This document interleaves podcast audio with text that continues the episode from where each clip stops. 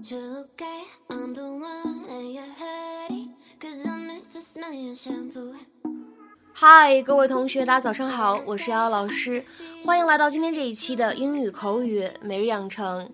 今天的话呢，我们将会继续来学习来自《摩登家庭》第二季第十八集当中的台词，《Modern Family》Season Two Episode Eighteen。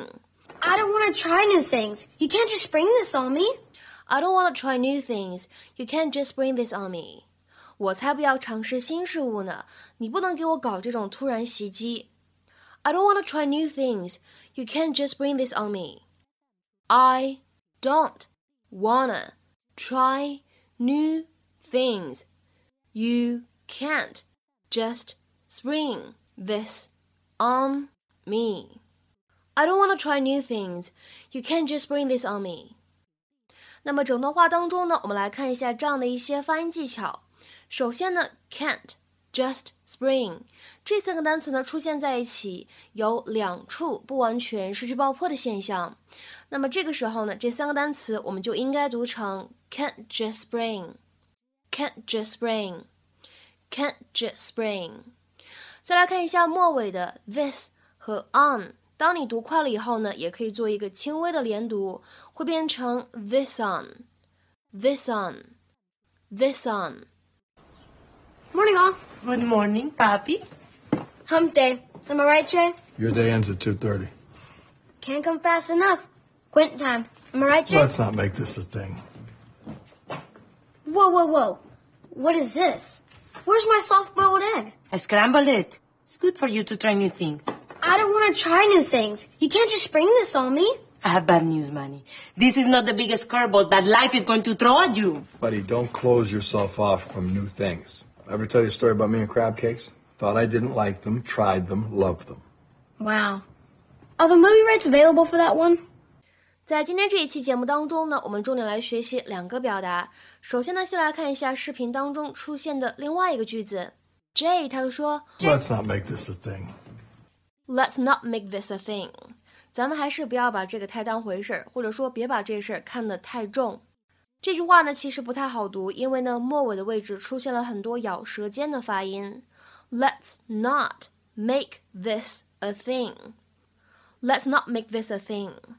在英语口语当中呢，make a big thing out of something，一般来说呢，指的是夸大其词，把一件事情呢说的比原来更加的严重，更为重要，这样的意思。Make something seem much more serious or important than it really is。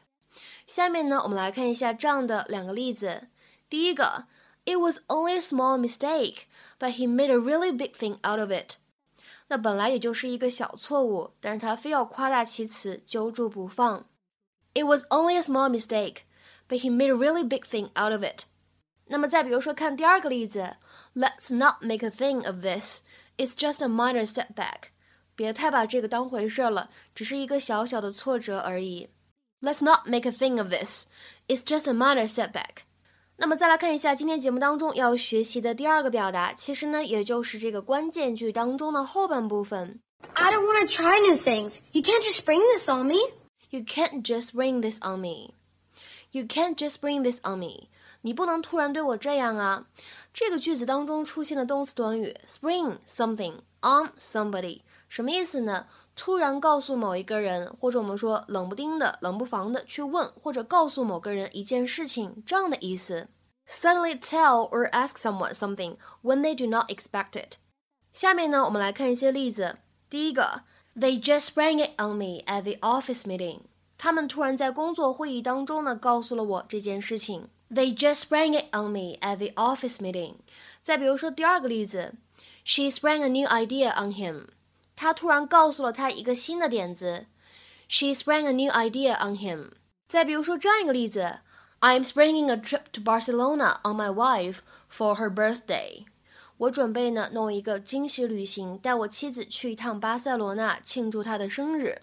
I'm springing a trip to Barcelona on my wife for her birthday。再比如说最后一个例子，The boss sprang several huge changes to the project on me at the last minute。老板在最后一刻才告知我，这个项目呢出现了一些巨大的变动。The boss sprang several huge changes to the project on me at the last minute。 今天的话呢，请各位同学尝试翻译下面这样一个句子，并留言在文章的留言区。 昨晚他们突然跟家人说了订婚的消息。昨晚他们突然跟家人说了订婚的消息。这样一个句子应该如何使用我们刚才讲过的跟这个 spring 相关的动词短语来造句呢？期待各位同学的踊跃发言。我们今天节目呢就先讲到这里，拜拜。